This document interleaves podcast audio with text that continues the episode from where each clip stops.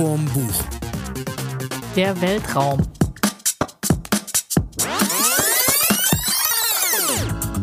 Unendliche Weiten. Wir schreiben das Jahr 2021. Dies sind die Abenteuer von Schuss vorm Buch, das mit seiner zwei Mann- und Frau starken Besatzung seit anderthalb Jahren unterwegs ist, um fremde Bücher zu erforschen, neue Autorinnen und neue Welten. Viele Lichtjahre von der Buchmesse entfernt, dringt die Schuss vom Buch in Galaxien vor, die nie ein Leser zuvor gesehen hat.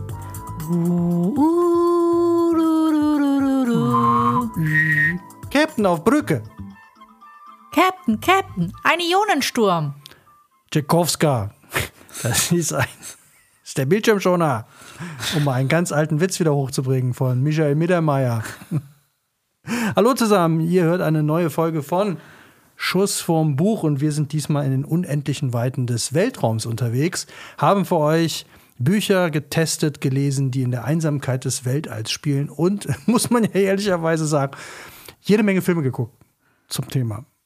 Ja, es war ein ganz harter Job. Ich muss ja gestehen, ich habe zum ersten Mal, das ist eine absolute Premiere, ein Buch mit 580 Seiten gelesen. Naja, nicht ganz. Uhu. 554. Absolut, du hast es durchgehalten. Was ist es? Was hast du gelesen?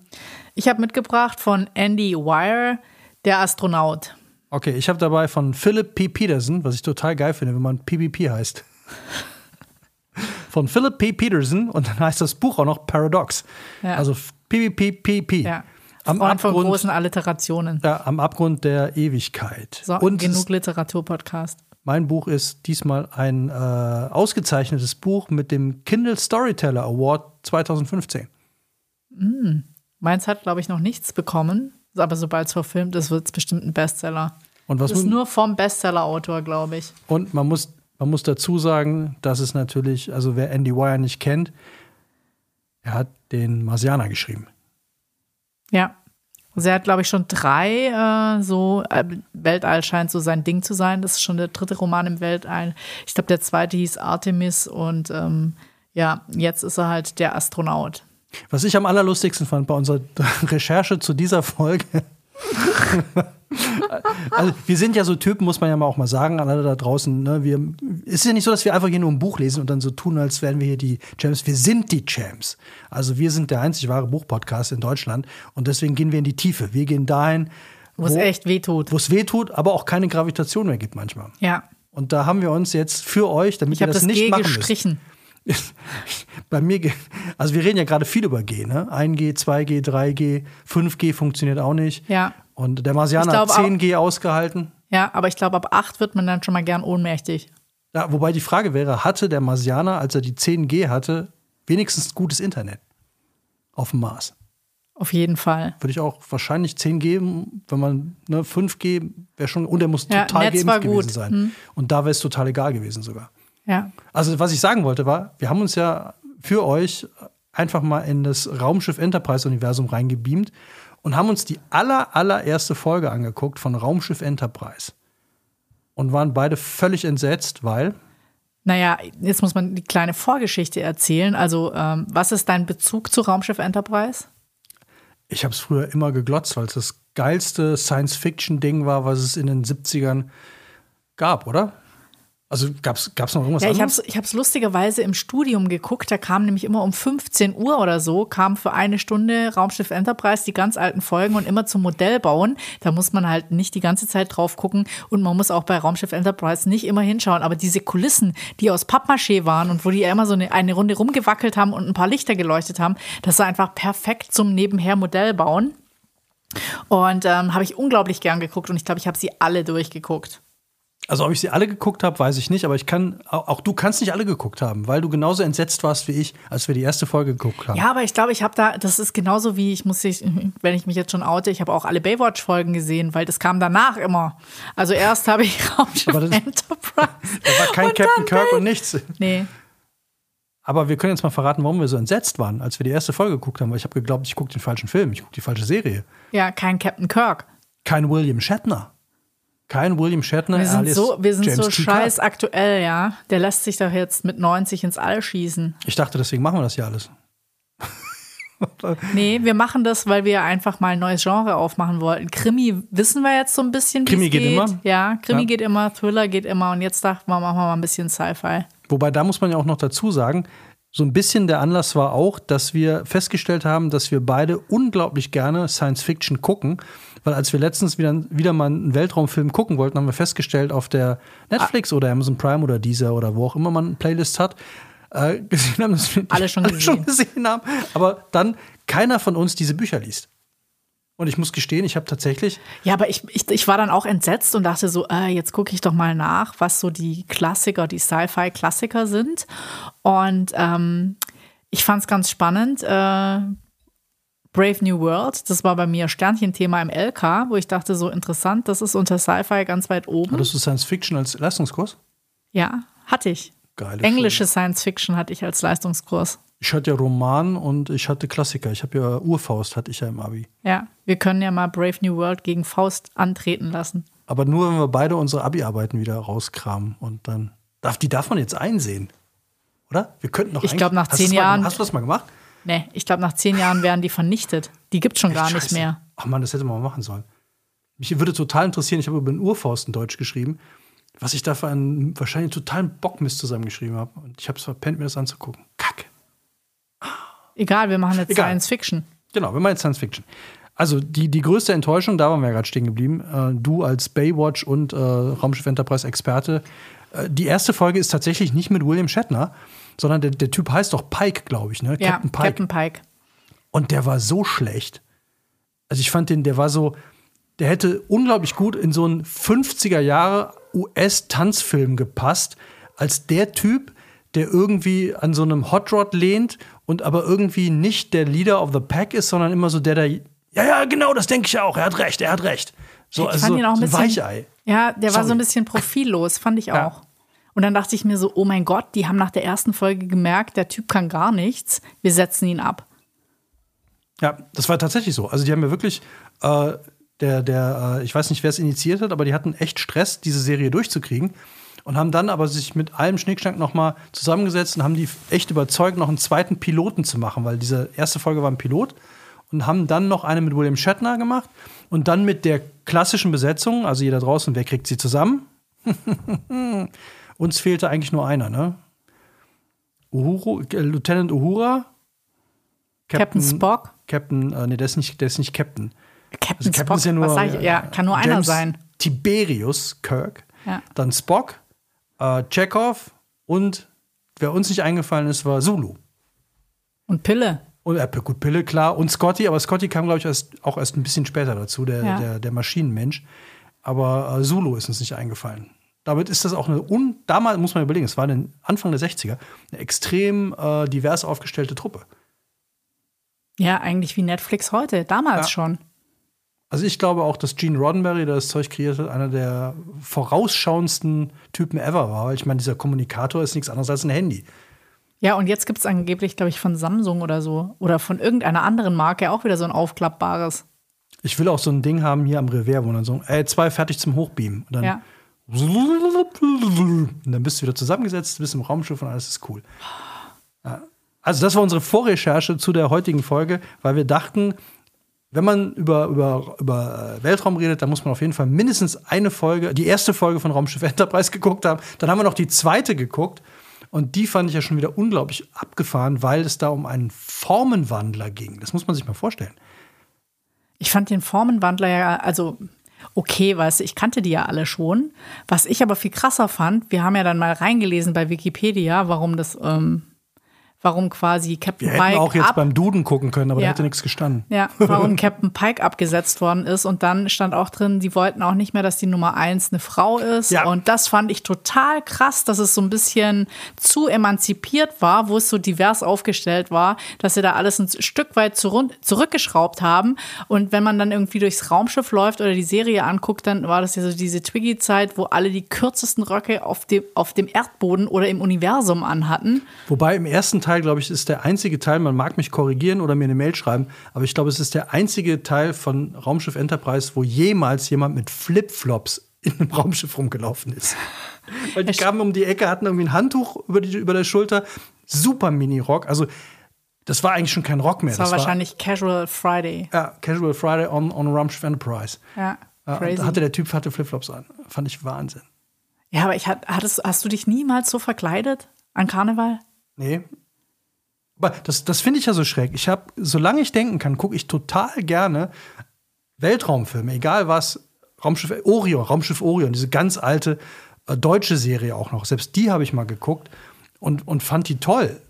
Aber ich habe niemals Bücher gelesen über den Weltraum und ich habe auch niemals mich in irgendeiner Form als Weltraum-Crewmitglied oder irgendwas verkleidet. Ich war nie Trekkie oder so. Never. Ich sitze übrigens hier auf meinem äh, Star Wars-Kissen. Ich sitze auf dem Todesstern. Aber findest du das? Ich finde, das irgendwie gehört das nicht zusammen. Nein, du kannst ja entweder nur das oder das sein. Ja, genau. Aber wir sind ja beides.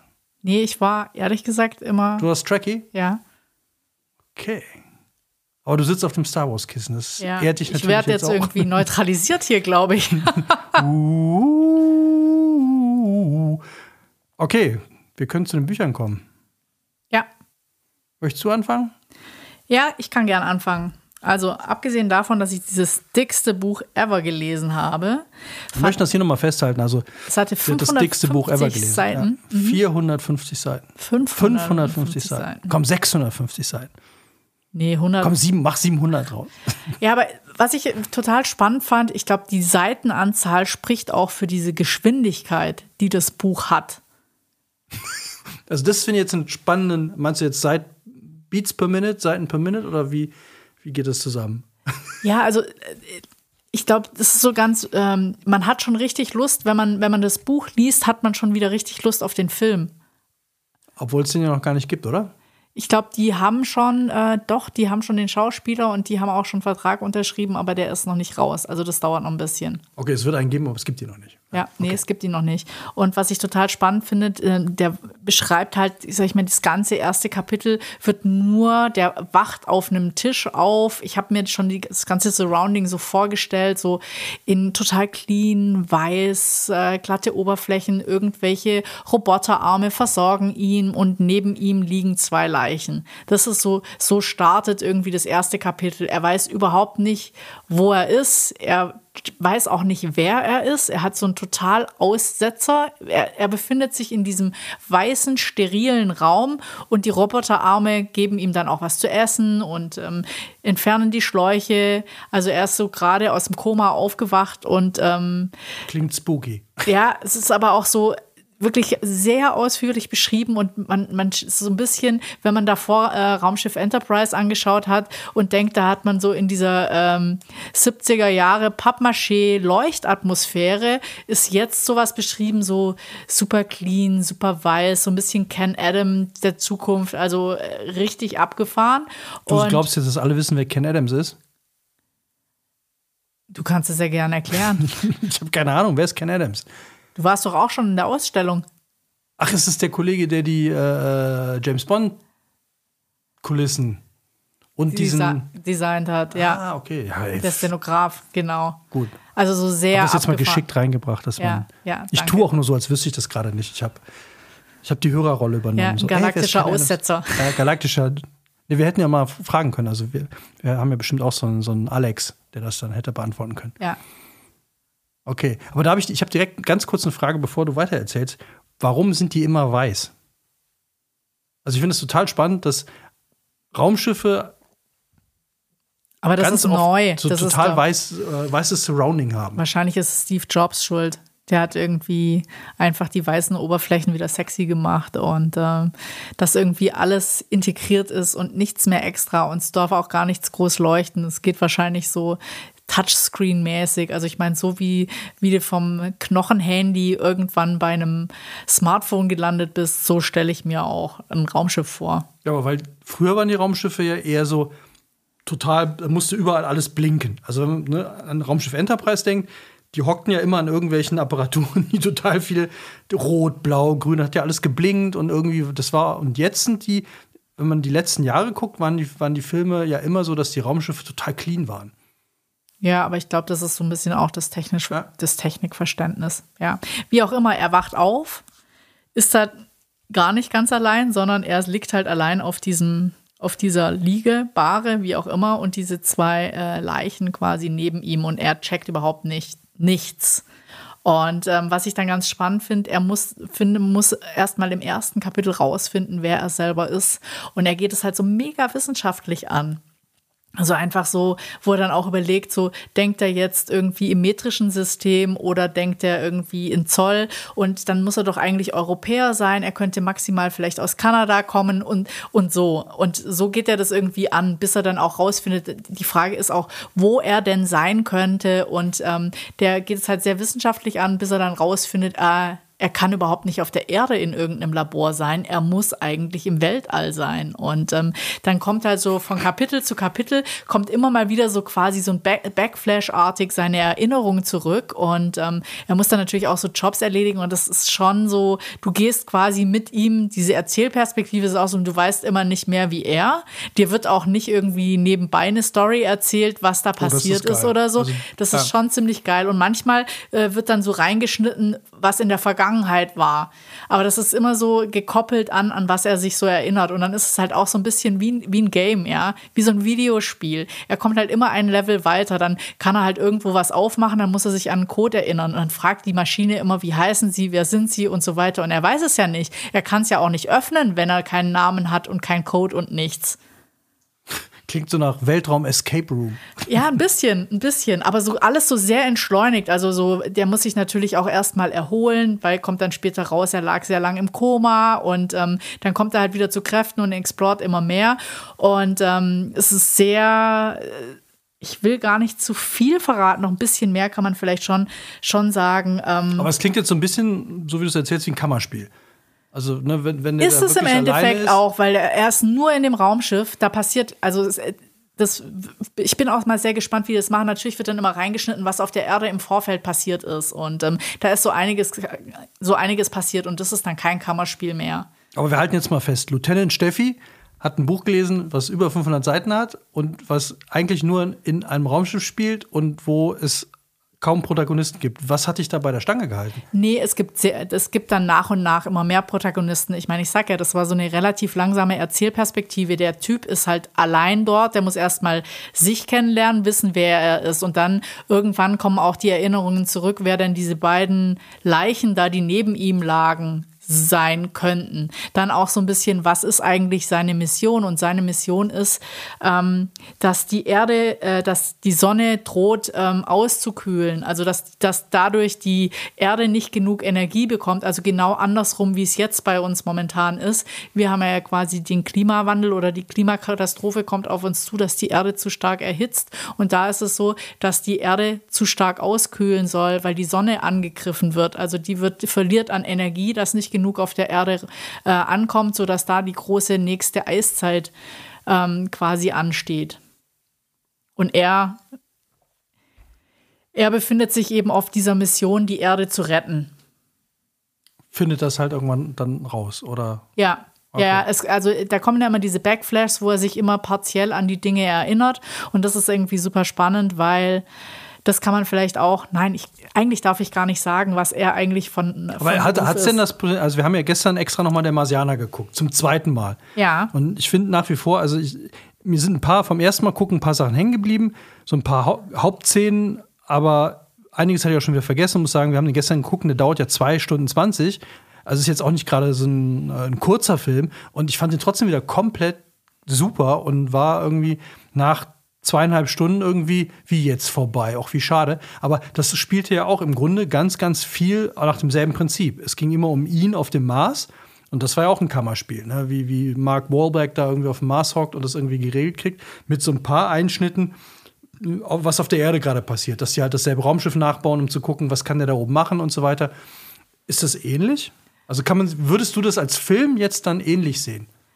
Äh, ich glaube, als Film ist es noch krasser weil äh, in der Marsianer läuft es ja noch so ein Stück weit parallel, dass man ja immer äh, gut, er ist eine Zeit lang abgeschnitten von der Kommunikation, wenn er auf dem Mars sitzt, bis sie eben Kontakt aufnehmen können. Während jetzt ähm, bei der Astronaut er ins All geschickt wurde und es keine Rückkopplung und keinen Kontakt mehr gibt.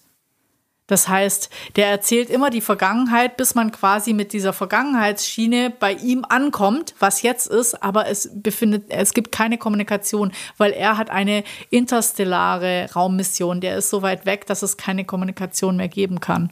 Das fand ich ja beim Marsianer auch wieder krass, weil das ist so ein Ding, mit dem wir ja gar nichts zu tun haben, diese Zeitverzögerung. Also das ein Signal, ein Funksignal zum Mars dauerte irgendwie, weiß ich nicht, zwölf Minuten in dem Film. Ob das realistisch ist, weiß ich nicht. Wahrscheinlich ist es länger, aber egal. Aber auf jeden Fall war der Punkt, dass ja immer alles, was die dachten, also wenn, wenn, der, wenn der Astronaut gesagt hat, ich verlasse jetzt die Kapsel, dann war ja schon ist die reale Situation ja eigentlich schon zwölf Minuten vorbei. Also vielleicht ist er schon tot oder auch nicht, wissen wir nicht. Aber die auf der Erde, für die war das ja live. Ja. Das, das finde ich immer so. Ja, aber das ist, das ist in dem Buch noch krasser, weil es halt eine interstellare Geschichte ist. Der ist halt nachher 13 Jahre unterwegs, bis er quasi das Missionsziel erreicht. 13 Jahre und dann das fand ich ja auch mega krass bei dem. Also, die, das ist ja das Zweite. Also, Entfernungen spielen ja auf einmal eine Riesenrolle. So, das, äh, ich weiß nicht mehr, wie der hieß, wo diese zwei Astronauten aufgewacht sind. Also es ist ein Riesenraumschiff, auch interstellarer Flug. Ich glaube, der hieß auch Interstellar, oder? Nee, den meine ich nicht, sondern wo, die, nicht? Wo, wo zwei Leute, ein Mann, eine, also er ist, glaube ich, aufgewacht und hat sie dann geweckt, damit er nicht alleine ist. Ah ja, ich weiß welcher. Das war ein Riesenraumschiff, was Ja. irgendwie aus dem äh, irgendeine ganz andere Galaxie erkunden sollte oder dahin. Und es war angedacht, dass die irgendwie so und so viel 100 Jahre fliegen. Und wegen einem Systemfehler ist er aufgewacht. Das war, glaube ich, E. McGregor sogar, oder? Ich weiß nee, nee, nee, das war der von äh, Guardians of the Galaxy. Ah, genau, ja, ja, ja. Und der ist dann aufgewacht und äh, hat halt irgendwie festgestellt, wenn er jetzt nichts macht, dann verreckt dieses Raumschiff, dann funktioniert die ganze Ding, äh, die ganze Nummer dann nicht mehr. Hat dann aber aus irgendeinem, hat eine Frau geweckt und die beiden haben sich dann da irgendwie ein schönes Leben auf, oder erst natürlich Stress und bla, haben das Raumschiff repariert und haben dann dafür gesorgt, dass die ganze Mission funktioniert und am Ende, Ich bin mir nicht sicher, ob du es gerade richtig erzählst. Ich meine, er hätte sie, da, er hätte sie geweckt. Ich glaube, er hat sie geweckt, weil er nicht allein sein wollte. ja, genau. Weil er sonst bis 100. Ja, aber die haben nichts reparieren müssen. Es war halt ein Fehler, dass er aufgewacht ist. Er musste da nichts retten. ich meine, die hätten was machen müssen, weil die wurden doch Nee, zum Schluss als sie dann rausgefunden hat, dass er quasi sie geweckt hat, nur um nicht alleine zu sein, war sie doch Ja, mega wütend. Ja, aber er hat, glaube ich, irgendwas machen müssen vorher. Ich, ist ja auch egal. Es macht die Spannung natürlich bei dem Ja. Film. Weil das Schöne fand ich, dass Prüft's es, nach, nach. dass es nachher auf jeden Fall, äh, wir verlinken den Film natürlich auch noch, mir fällt, der Titel gerade nicht ein, aber ich fand es so toll, dass die gesamte Crew, als die dann irgendwann angekommen sind, äh, waren die halt, waren die beiden halt schon lange tot. Und das fand ich halt so spannend, weil dann irgendwie hatten die wohl noch einen Baum gepflanzt. Und dieser Baum war halt riesig geworden mittlerweile und der wurde dann irgendwie so als Erinnerung für die beiden verehrt. Aber ich finde diese, diese Distanzen, also dass man halt irgendwie, wenn wir zum Mars fliegen wollen, was jetzt äh, hier unser, unser äh, aus einer letzt, vorletzten, irgendwann letzten Folge Elon so gerne machen will, zum Mars fliegen, das dauert halt. So, ne? Wir haben ja diese, diese ganzen Warp-Antrieb-Dinge haben wir nicht und das dauert halt einfach. Und da finde ich, spielt halt Zeit immer so eine geile Dimension. Aber, aber das finde ich an dem Buch auch toll. Also ich glaube, der Typ ist auch so ein richtiger Nerd. Also der muss, äh, sag ich mal, krasse, Nat- also eigentlich ist er ITler, der Autor, der Andy Weir. Andy Weir. Weir alle. Ähm, Aber der muss, glaube ich, na Autoren. naturwissenschaftlich auch einiges drauf haben und irgendwie so ein Weltall-Freak sein. Auf jeden Fall dachte ich, wenn ich Physiklehrer wäre, dann würde ich mir aus genau diesem Buch meine Physikaufgaben ausdenken. Weil Also das fand ich total abgefahren, wie der immer sich selber die Aufgaben gestellt hat nach dem Motto, wenn ich den Druck um so und so viel verringere, dann muss ich das und das machen, um das und das zu erreichen. Und ich setze eine Testreihe auf, bis ich das so weit irgendwie transformiert habe, bis ich dann und dann da lande. Also diese eher Dreisatzgeschichte. Was muss ich tun, um ich springe in einem Zug hoch und dann passiert Also Wir das machen, und das. pass auf, äh, wenn jetzt hier irgendjemand, einer unserer Zuhörer oder Zuhörerinnen, äh, einen Schulbuchverlag hat oder in einem Schulbuchverlag arbeitet, dann soll er sich melden. Wir beide machen aus äh, Die Physik der Superhelden und Andy Weir, machen wir ein neues Physikbuch.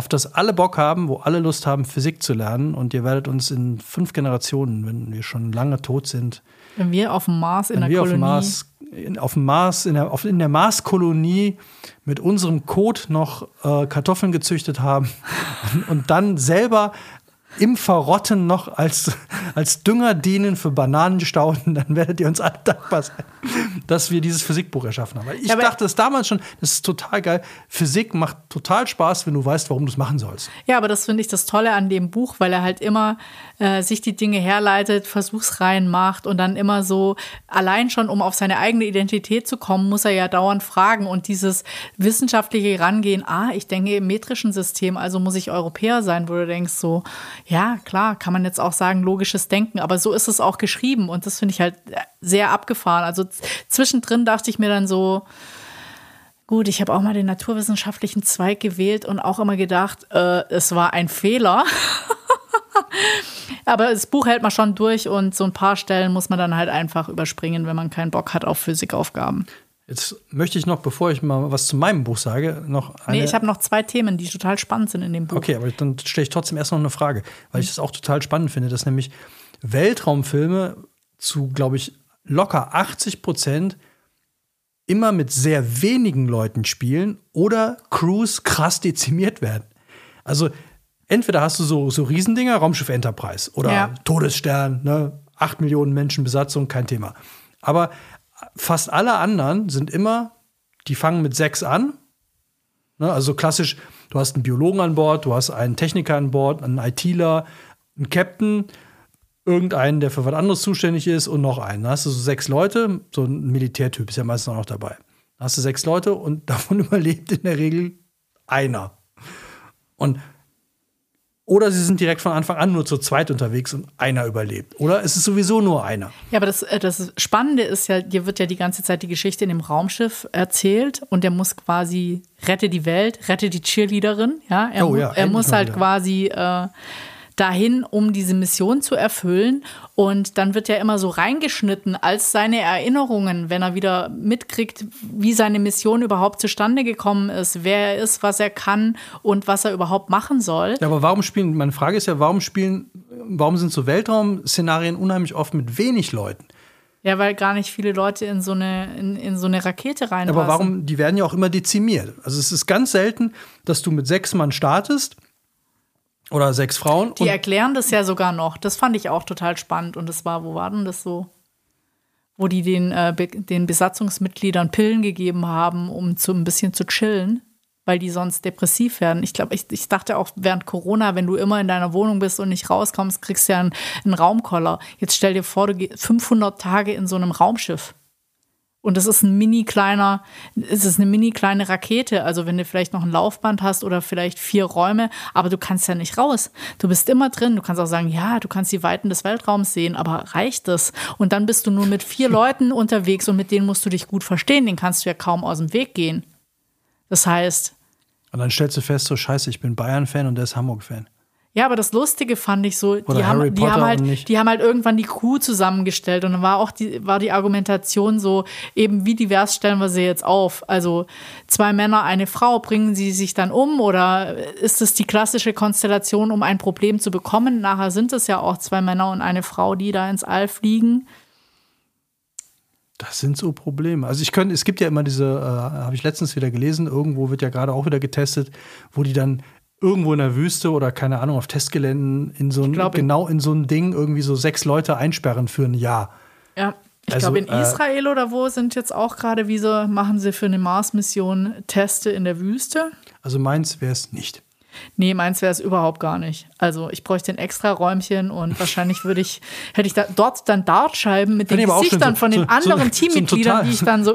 so ein total schönes Raumschiff und dann gibt es so, so einen, einen Auswurf, also eine Ausstülpung. Oh. Da- Also, wieso haben sie eigentlich diese Dinger? Das ist Frau Knebels Raum. Die hat von Anfang an gesagt, die hockt sich nicht mit uns. Die ist ein bisschen eigen. Und dann hockst du da in deinem kleinen Ja. Extraräumchen. Finde ich gut. Captain, Captain, Captain. ein Ionensturm. Ja, hier ist der Bildschirm schon da. Tscheko- Tschekowska. ja. Okay, du wolltest noch zwei Sachen erzählen zu deinem Buch. Also was ich total spannend fand an dem Buch war einfach noch, ähm, es ging auch viel um Kommunikation. Das war bei der Marsianer ja auch so. Da saß er quasi oben auf dem Mars und die anderen waren unten auf der Erde. Und dann ging es darum, wie kann ich mich nur mit einer Kamerabewegung quasi unterhalten? Wie kann ich eine Kommunikation aufbauen?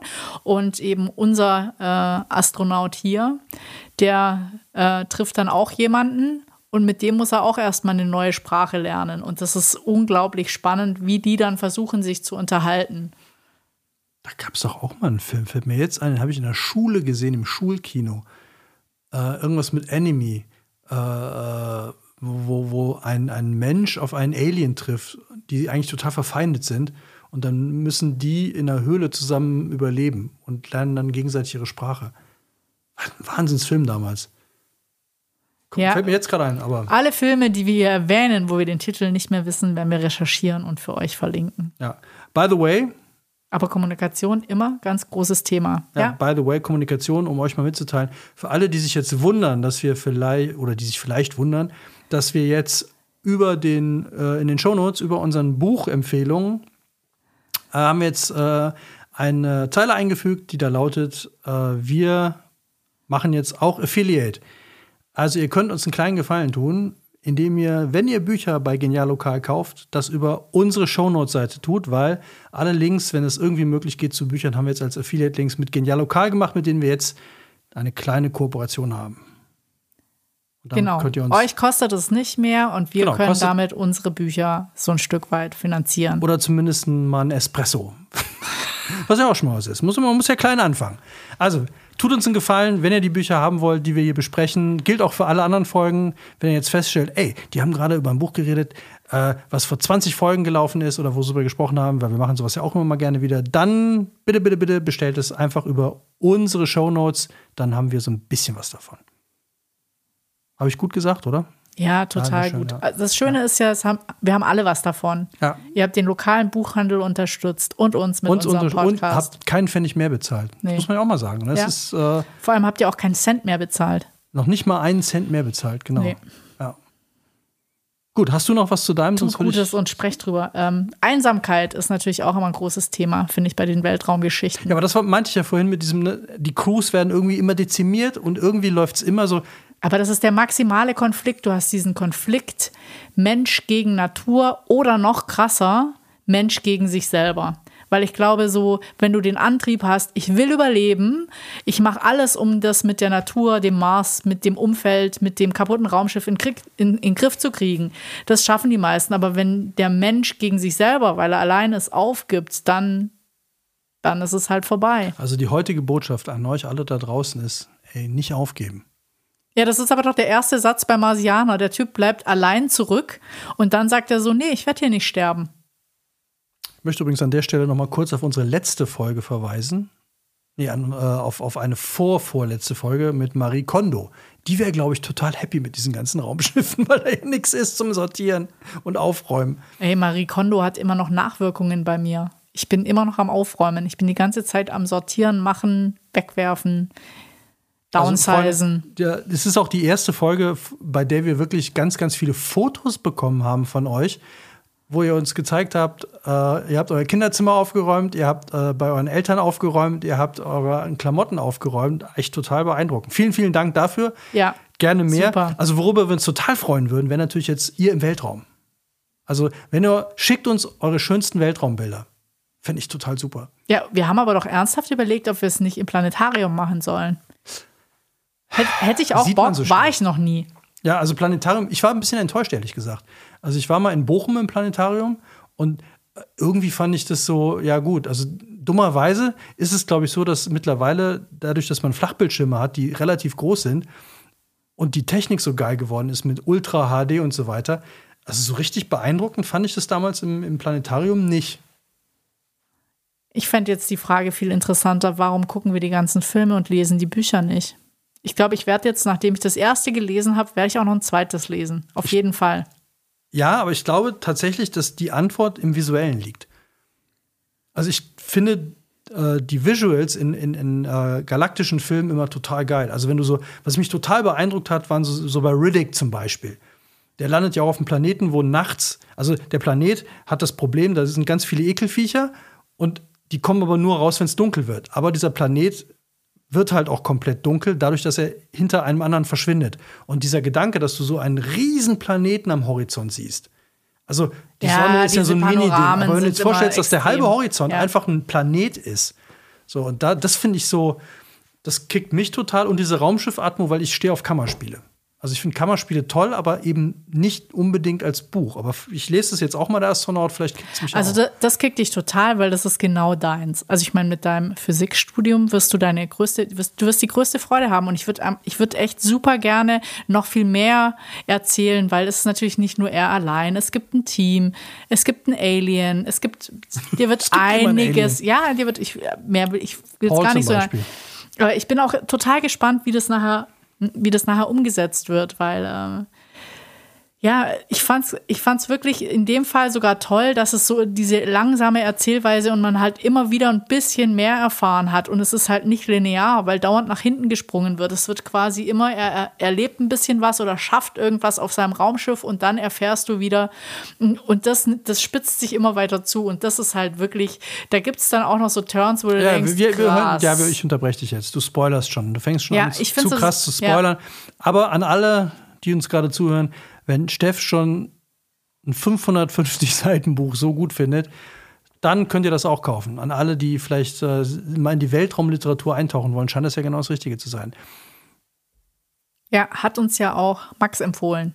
Ja, hier äh, Shoutout an Max und seinen Science-Fiction-Podcast. Wir verraten erst dann, wie der heißt, wenn er uns auch einen Shoutout gibt.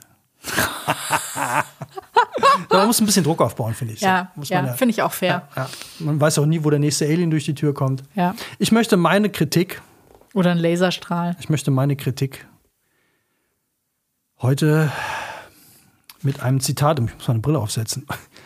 So, mit einem Zitat anfangen. Wir haben es zunächst für einen transneptunischen Planetoiden gehalten, begann David aufgeregt. Aber bei genauerer Analyse fanden wir heraus, dass sich der Körper in einem perfekten Kreis um die Sonne bewegt. Kein anderer Körper des Sonnensystems bewegt sich auf einer absolut exakten Kreisbahn. So, lass das mal sacken. Gruß an Hilde. Jetzt eine Runde um See und nachdenken. Was könnte das bedeuten? Ich habe auch keine Ahnung. Äh, Es ist einfach mittendrin.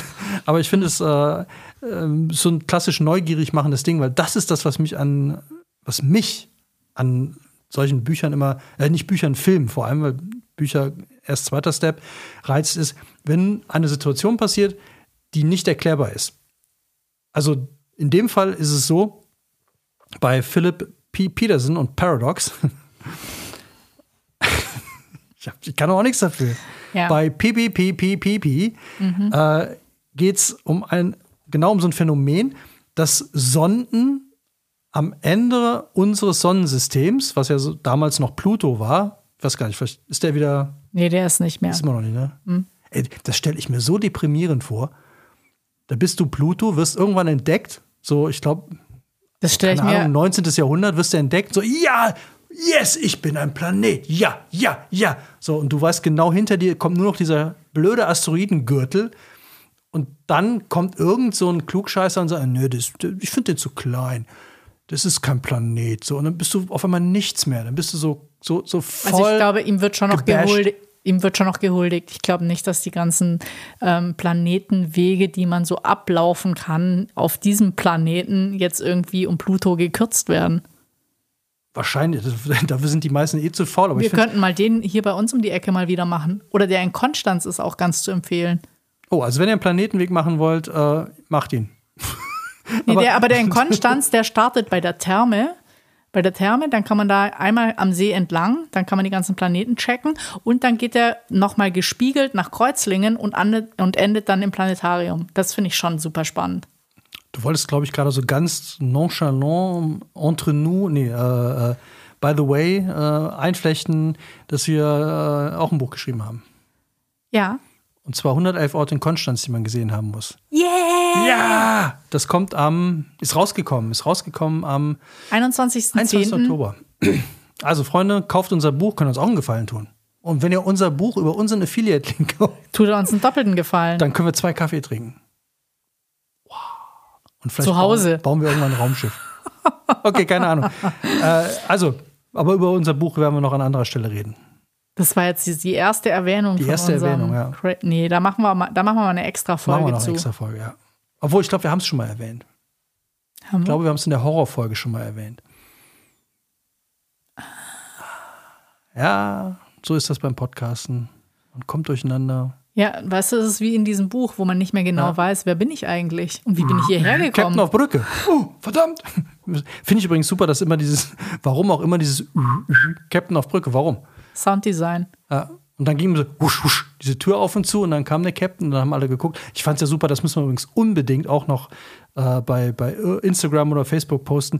Dieses Bild aus, der, aus den ersten Folgen, wo Spock äh, und auch Uhura diese, diese Kommuni ich weiß nicht, was das sein soll. Das ist, glaube ich, ein Kommunikator, diese riesen Stöpsel im Ohr haben. Die sind großartig. So. Ja, wahrscheinlich hat sich da Apple inspirieren lassen und nachher die, wie ich glaube, bei, ich glaub, bei, den- bei Gene Roddenberry haben viele geklaut. Ja, das Das kann ich mir super auch. vorstellen. So, jetzt aber zurück zu PPP und Paradox. Äh, wie gerade schon von mir locker eingeworfen und mal kurz erwähnt, stehe ich darauf, wenn so ungewöhnliche Situationen entstehen. Und hier ist, äh, ich bin ja gerade beim Pluto gewesen und hinter dem Pluto hört ja, oder vorher, man weiß es nicht genau, unser Sonnensystem auf. Und die haben festgestellt, in diesem Buch ist das Problem, dass alle Sonden dahinter verschwinden. Die sind weg. Hm, Die Und zwar- wahrscheinlich in meinem Sys- Sonnensystem. Und zwar das Interessante ist, die sind jetzt nicht einfach so, wie man das, wie wir das so alle von, von zu Hause aus kennen. Du, wir schicken ja auch ab und zu mal eine Sonde ins All. Dann läuft die halt so, die sendet halt, die funkt halt und ey, hier Bilder vom Uranus, so 100 Jahre später Bilder vom, pff, keine Ahnung, und dann auf einmal nur noch krisselig und dann schlechtere Bilder und dann irgendwann hörst du nichts mehr. Unsere Alltagssonden. Aber bei denen ist es so, die sind schlag Unsere Ja, unsere Alltagssonden. Ja, der eine hat halt ein, äh, Ja. ein hier, wie heißen die Dinger? Nicht ein Helikopter, eine, eine Drohne. Und der andere hat eine Sonde. Ja, eine Sonde. Ja, ich kenne nur diese, heißen diese Fleischspieße, die man irgendwie in so eine fertige Huhn oder. Soße. Meinst Nein. Soße? Nee, die man in Braten steckt. Diese Bratenthermometer. Sind das nicht auch Fleischsonden? Oh, da bist du jetzt da, der, um, um mal rheinisch zu antworten, da wissen sie mehr als ich. Ja, das ist ein ganz eigenes Universum so ich. Also Fleischsonde ist für mich so ein Ding, so, so die, die Pathfinder oder so die irgend, irgend so, eine, so, eine so eine fliegende Sonne komplett aus Hack. Ah. Wird ja schockgefroren, ja, müsste funktionieren. So der fliegende Mettigel. Und dann kommt so ein Alien, was ist das denn? ja, aber äh, dann brauchen wir auch nicht meine normale, meine normale Sonde dafür. Die schlägt ja dann in die falsche Richtung aus. Ah. Ich wollte was anderes erzählen. Ja, jetzt wollte erzähl endlich mal was PPP, über dein so Buch. Philip P. Peterson und Paradox. Ja, Also, da, wie wir das von unseren Privatsonden kennen, ist auch gut, Privatsonde. ja. Ich habe eine Privatsonde, ich habe jetzt nicht die Beatles da drauf gespielt. Ich habe gesagt, ich mache äh, Hyper Hyper. Finde ich viel besser. Ko- Erst Kontakt mit Aliens. How much is a fish? Uff, uff, uff. Da fühle ich mich als Alien, glaube ich, eher angesprochen als ja. Bach. Du hast dich gerade als Alien geoutet. Scheiße. So, also, Paradox. da ist der Punkt, die Sonden verschwinden immer an derselben Stelle. Und zwar flüpp weg. Und dann überlegen die sich, da müssen wir mal checken. Und schicken halt auch wieder Besatzung los. Die Lösung ist der Hammer. Ich kann die jetzt nicht verraten, das ist ja das Gemeine wenn ich die spoilern würde, wäre halt alles kaputt. Aber was ich toll finde, sind zwei Sachen an dem Buch. Und zwar erstens der Typ, der dieses Raumschiff, also der, der Crew-Chef, ich sag mal, der, der Captain Kirk im Paradox, versemmelt erstmal eine ganz andere Aktion, wo er mit dem Raumschiff im, im Weltall ist. Ist aber mega spannend, weil ich finde es so lustig, wie er sich das, äh, also wie das dargestellt wird, dass er nämlich, die treten, also die sind im Orbit, im, im Erdorbit und dann er macht da irgendein, funktioniert er hat da total Mist gebaut. Dann müssen die wieder äh, auf die Erde zurück und er muss da die Luke retten. Also wenn er das jetzt nicht hinkriegt, die Luke zu schließen, irgendwo außerhalb von dem Raumschiff, dann verrecken die alle. Und dann tritt dieses, diese, diese Kapsel aber nach und nach in, in die Erdumlauf, äh, in, in den Orbit ein, also in, da, wo Luftwiderstand herrscht. Und genau an dieser Grenze zwischen, es gibt noch keinen Luftwiderstand und allmählich kommt der, ist der Typ noch draußen und repariert. Und es ist so, es ist mega spannend. Er überlebt es, so viel kann man verraten, weil das steht auch hinten drauf auf dem, äh, auf dem Klappentext. Im Klappentext kann man das lesen. Und dann machen sie die nächste Mission und gucken raus, was, äh, wollen rausfinden, was passiert da am Ende des Universums oder äh, nicht äh, an, Am äh, Ende der Scheibe. ja, der Scheibenwelt. Ob sie dann runterfallen oder nicht. Genau, was passiert da? Und ich finde, das Krasse ist, was ich spoilern kann, ist, genau an diesem Ende, egal ob jetzt Pluto oder nicht, genau da ist Schluss. Aber das Krasse ist, was danach kommt und wie damit alles erklärt wird, was uns betrifft. Und das fand ich mal, das fand ich mal einen richtig, richtig lustigen, interessanten, spannenden. Truman Show. Ja, so, so, so, so ein Truman Show-Effekt. Fand ich da tatsächlich, weil äh, die, die Idee, die der da aufgebaut hat, deswegen, also diesen Storyteller Award hat er tatsächlich, finde ich, zurecht gewonnen, weil es mal eine Idee ist, die komplett anders ist. Und es dauert natürlich sehr lange, bis man da hinkommt, aber die Schilderung, und da bin ich wieder bei, genau bei dem, was ich vorhin gefragt habe, das, das, die Crew wird dezimiert. Es ist immer so. Es ist immer und immer aber wieder. Ich, also ich glaube auch, dass das Buch, das ich gelesen habe, als Film mega funktionieren wird, weil es gibt nämlich, es gibt natürlich die Crew, es gibt ja auch immer eine Ersatzcrew, es gibt ja schon mehrere Mitglieder und er ist so ein bisschen der Außenseiter. Insgesamt, mehr kann ich dazu jetzt noch nicht sagen. Und ähm, ich glaube, dass dieses äh, erst dass diese zwei parallelen Geschichten, die da ablaufen, dass das super funktioniert und auch total spannend sein wird, weil ähm, er muss ja natürlich irgendwie nachher tausend Probleme lösen, um die Welt zu retten. Aber das müssen die ja immer. Also sie müssen ja, ne, der Marsianer muss tausend Probleme lösen, bei mir der Typ Ja, muss muss tausend es- Probleme lösen, weil irgendwie immer, ich glaube, das ist ja auch das Umfeld. Also ich habe ja irgendwann mal erzählt, so Zombies dienen ja eigentlich nicht dazu, irgendwie äh, Ekel, bababa, sondern die sorgen nur für so eine permanente Gefahr. Und beim Weltraumfilm, Weltraumfilm ist es, glaube ich, genau dasselbe. Du hast, du weißt genau, du kannst nicht raus. Das Ja, aber beim Zombie-Film ist es so, da ist diese permanente Gefahr, dann kannst du versuchen, einen sicheren Ort zu finden und auf dem Weg musst du halt wahrscheinlich die, Zombie, die Zombies töten, dann hast du dein Problem gelöst. Also das Problem besteht ja nur darin, wie wirst du die los? Und das besteht immer im Kampf. Ja, aber Während- im Weltall ist, ist ja eine ähnliche, nur krasser, weil du kannst nicht raus. Und du bist immer darauf angewiesen, dass deine Technik funktioniert. Weil kein Sauerstoff, kein Wasser, bist du tot. Ja, ja, du bist natürlich sehr viel mehr abhängig von dieser ganzen Technik und aber die, die Problemlösung besteht nicht darin, dass du einen Kopf schießt oder den Kopf abhackst, sondern du musst halt immer eine andere Lösung finden. Außer bei Alien. Und das Krasse ist so, du brauchst halt irgendwas, was sich in diesem Raumschiff befindet, was du benutzen kannst. Oh ja, stimmt. Das, das, äh, ja, die Materialien sind extrem begrenzt. Und das ist, Ja. das ist hier auch total spannend. Es ist so ähnlich wie bei der Marsianer. Also ich finde es jetzt ganz witzig, weil ich glaube, das ist das erste Mal, wo wir uns beide schwer tun, nicht zu viel zu spoilern.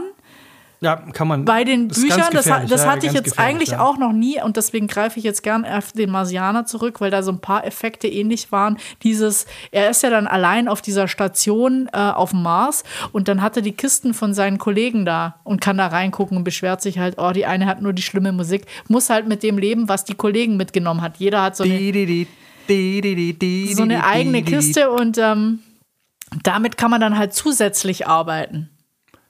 Okay, bevor wir jetzt zur Endrunde kommen, nämlich der Frage, wer soll's lesen, fand ich noch sehr spannend oder Musik. Das ist ja auch immer noch so ein Thema. Ich habe noch mal kurz geguckt oder mal kurz gegraben. Äh, mir war nicht klar, dass Space Oddity die Vorlage für Major Tom war. Ich habe das nie irgendwie wirklich zusammengebracht. Also Space Oddity von David Bowie, Ground Control zu Major Tom und Peter Schilling mit seinem Major Tom, dass das dieselbe Story ist. Wusste ich nicht. Ich auch nicht. Also an alle mal, wir, wir äh, packen wir in unsere Schuss vom Buch Playlist bei Spotify. Ist verlinkt. Äh, könnt ihr euch beide mal anhören. Wir nehmen die ganze Marsianer-Playlist. Auf jeden Fall. Die war auch geil 80er. Wer auf 80er-Mucke steht, hat jetzt irgendwie gar nichts. Was wäre dein, was wär dein Mars-Song? Also wenn, wel- welches Album würdest du mitnehmen, wenn du ein, du dürftest nur ein Album mitnehmen auf den Mars und wüsstest, das muss ich jetzt 530 Tage hören. Welches wär's? Also ich dachte, du fragst mich jetzt nach der Space-Musik, dann hätte ich Moon Safari mitgenommen von, wie hießen die Franzosen? Ja, Ja, genau. großartiges ja, Album. ich glaube, das fände ich auch ja, ganz passend. Das, das würde ich gern mitnehmen. Sexy Boy. Nee, Sexy Body, ne? Boy. Boy? Ja. Ich würde, glaube ich, ACDC mitnehmen. Highway to Hell. Aha, und dann mit dem kleinen, wie heißen sie? Mit dem Moon Rover. Rover. Und dann immer, Mars, komm her, Mars, gib's mir, ja. okay, wer soll dein Buch lesen? Wer und wann? Also man muss sich ja ein bisschen Zeit nehmen, aber das Tolle dran ist, das kann man auch, glaube ich, gestreckt lesen. Also wenn man irgendwie abends so ein, zwei Kapitel ja, liest, dann kommt man auch voran. Oder man nimmt es halt mal mit in Urlaub. Und lesen kann es irgendwie jeder, der auf diese ganzen Sci-Fi-Filme steht. Also jeder, der äh, auf die Sci-Fi-Filme steht. Ja, also das finde ich, glaube ich, die, die, main Inform die Main Information in the Border Context. Ähm, die sprechen das ist ja, ist ja alles immer auf Englisch. Ich kann auch Englisch. Ja, bisschen. Crazy Ja, shit. crazy shit. Äh, das ist tatsächlich, äh, also wer, wer auf Space-Filme steht, der kann auch Space-Bücher lesen. Ich glaube, das kann man echt mal festhalten. Auch, obwohl ich es wirklich nie gemacht habe. Aber was ich auch total spannend finde, ist, ich habe neulich eine Liste gelesen, wo ich dachte, das könnte irgendwie auch mal spannend sein, was, ähm, Gott, wie heißt der Amazon-Typ? Jeff Bezos. Jeff Bezos, welche, Fil welche Bücher er empfiehlt. Basshole. Was, Basshole? Ja, der von dem, egal. Deswegen welche kauft Bücher, über unsere Affiliate-Links bei. Genial Lokal. Nicht bei, bei Basshole. Also, da habe ich halt gelesen, welche Bücher er empfiehlt, damit man erfolgreich wird, weil der hatte ja auch mal quasi ein Startup mit Amazon, das dann halt riesig Und geworden empfohlen hat ist. er Erfolg für Dummies. Nee, empfohlen Verlag hat er du, den, Wüstenplase den Wüstenplanet Dune. Und aufgrund dieser Empfehlung habe ich nämlich auch den Film geguckt, den von 1984, weil ich den noch nicht gesehen hatte. Der ist auch mit dem Hauptdarsteller von äh, Twin Peaks, glaube ich, ne? Ich glaube, ja. Auf jeden Fall, ich fand Mit den den groß. Raketenwürmern, ne? Ja, ja. Großartiger Die Film. wie ja. fleischfressende Pflanzen ausgesehen haben. Aber ich glaube, man steht so auf diese Filme und ich glaube, das ist der, der, der Punkt, warum man die Bücher erstmal nicht liest, ist, man steht auf diese ganze Optik. Also ich meine, so ein, so ein Wurm, und das war ja, ist ja ein alter Film. Aber ich finde- Das war schon beeindruckend, aber wenn du das liest, ist es halt nicht so krass, wie als wenn du es siehst. Ja, aber ich glaube, weil das halt auch so krasse Thematiken hat, also sowas wie jetzt in dem Buch vielleicht Einsamkeit oder bei Dune war es halt so, dass ein, ein Planet, das kannst du ja gleichsetzen mit ein Kontinent hat halt irgendeinen Rohstoff, den alle anderen brauchen. Der, der den hat, hat die Macht. Die, die den abbauen, haben vielleicht auch die Macht, nutzen andere aus. Also ich glaube, da sind so sehr viele Themen, die, die du hier ja auch fi- findest.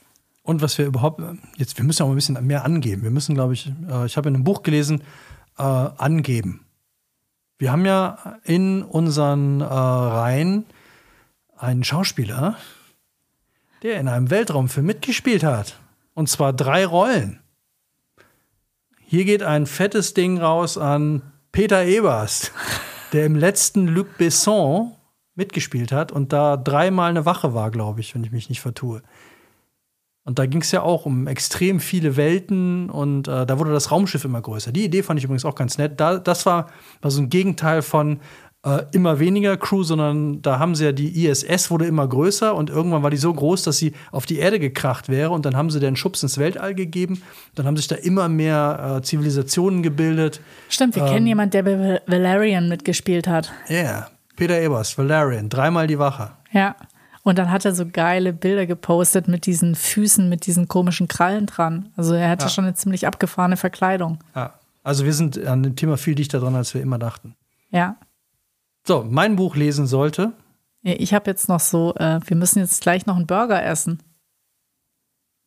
Ähm, was hat das jetzt mit Peter Ebers, meinem Buch und äh, dem Thema zu tun? Das hat was mit meinem Buch zu tun. Ah. Mit meinem Buch und meinem Ende. Aber das müsst ihr selber rausfinden, was es mit Burger zu tun hat. Okay, Burger Lars Dietrich zum Beispiel. Ja, aber es ist auch so, also ich finde, es ist nah an der Klimakatastrophe dran, nur irgendwie invers.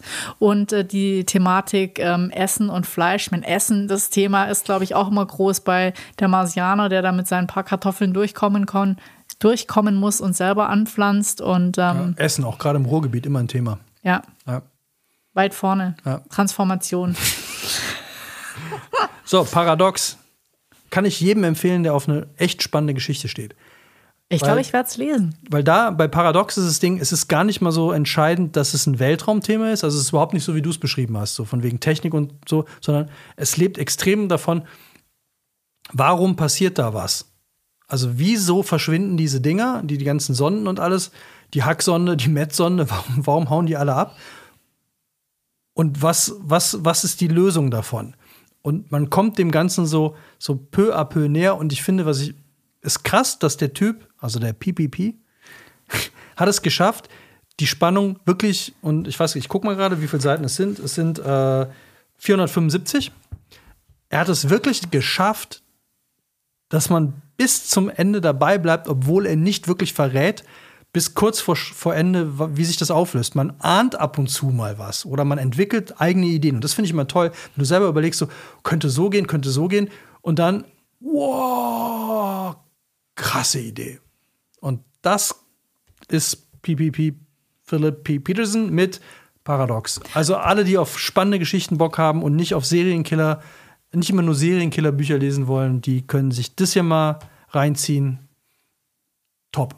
Ich muss sagen, apropos spannend, ich fand es auch extrem interessant, dass man gar nicht so genau gewusst hat, wie es weitergeht.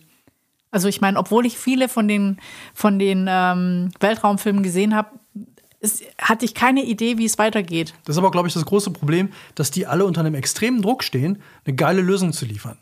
Also das ist ja, aber, aber der hat auch so eine ja, sehr überraschende Lösung gefunden, wo ich auch dachte so, äh, okay. Aber du bist ja gezwungen, wenn du, wenn du einen Science-Fiction-Film drehst, musst du geile Lösungen liefern. Also du kannst jetzt nicht irgendwie mit, ja, und dann kommt der Alien da raus und dann ist der tot. Das geht nicht. Also mittlerweile geht es nicht mehr. Du musst da schon krass gute Lösungen liefern. Und das ist, glaube ich, so, was diese Literatur und auch die Filme so faszinierend macht. Also ich habe das Gefühl, wir haben jetzt sehr viele Filme empfohlen heute. Ja, zwei Bücher, viele Filme. Aber das ist wie, ne, ey, wir haben ja von Anfang an gesagt, wir sind eher, wir haben uns dem Thema eher über Filme genähert und sind nur über den Max auf dieses Thema gekommen und haben festgestellt, dass wir beide noch nie wirklich ein Science-Fiction-Buch gelesen haben, sondern echt immer nur die Filme Doch, geguckt haben. Doch, ich habe Brave New World gelesen. Oh, jetzt gibst du wieder. Ich habe ich hab übrigens auch damals, als Und ich. 1984 mein, hast du wahrscheinlich auch gelesen. Als ich an der Star Trek Academy mein Abitur gemacht habe, da habe ich Brave New World gelesen. Ja, apropos Star Trek Academy. Jetzt muss ich aber einen kleinen Shoutout an meine Schwester geben. Das war bei uns früher schon ganz groß Star Trek. Also vor allem bei meiner Schwester war es groß.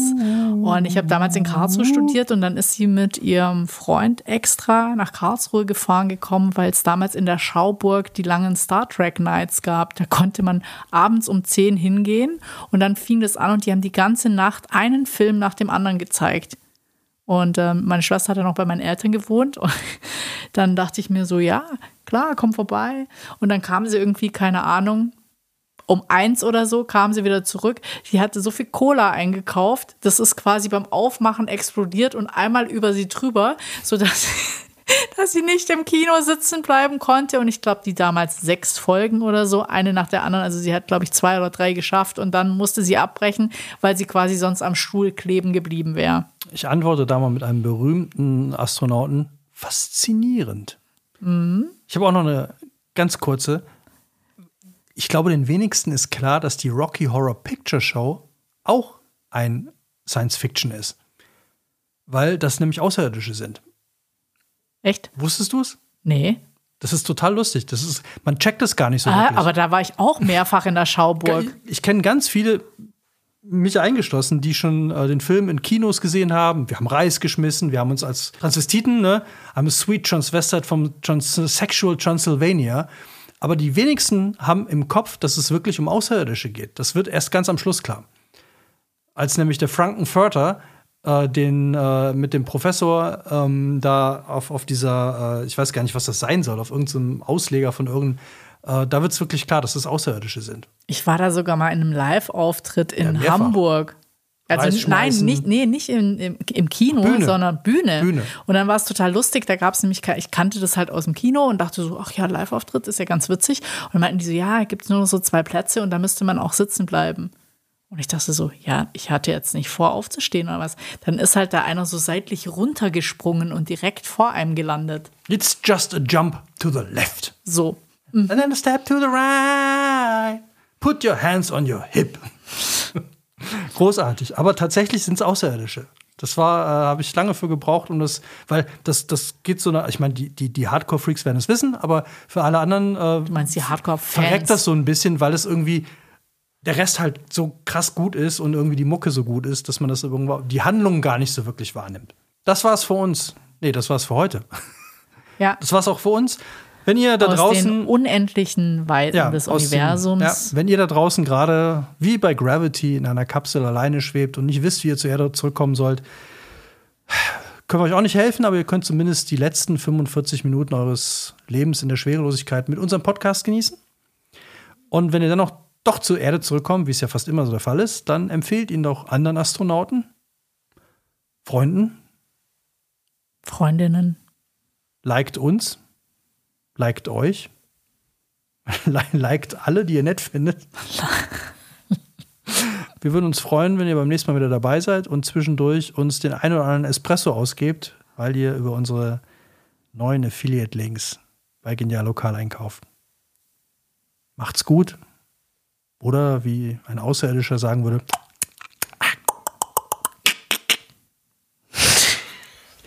Tschüss. Tschüss.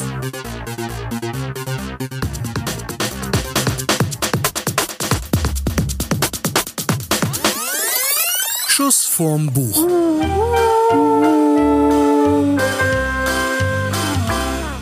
Faszinierend.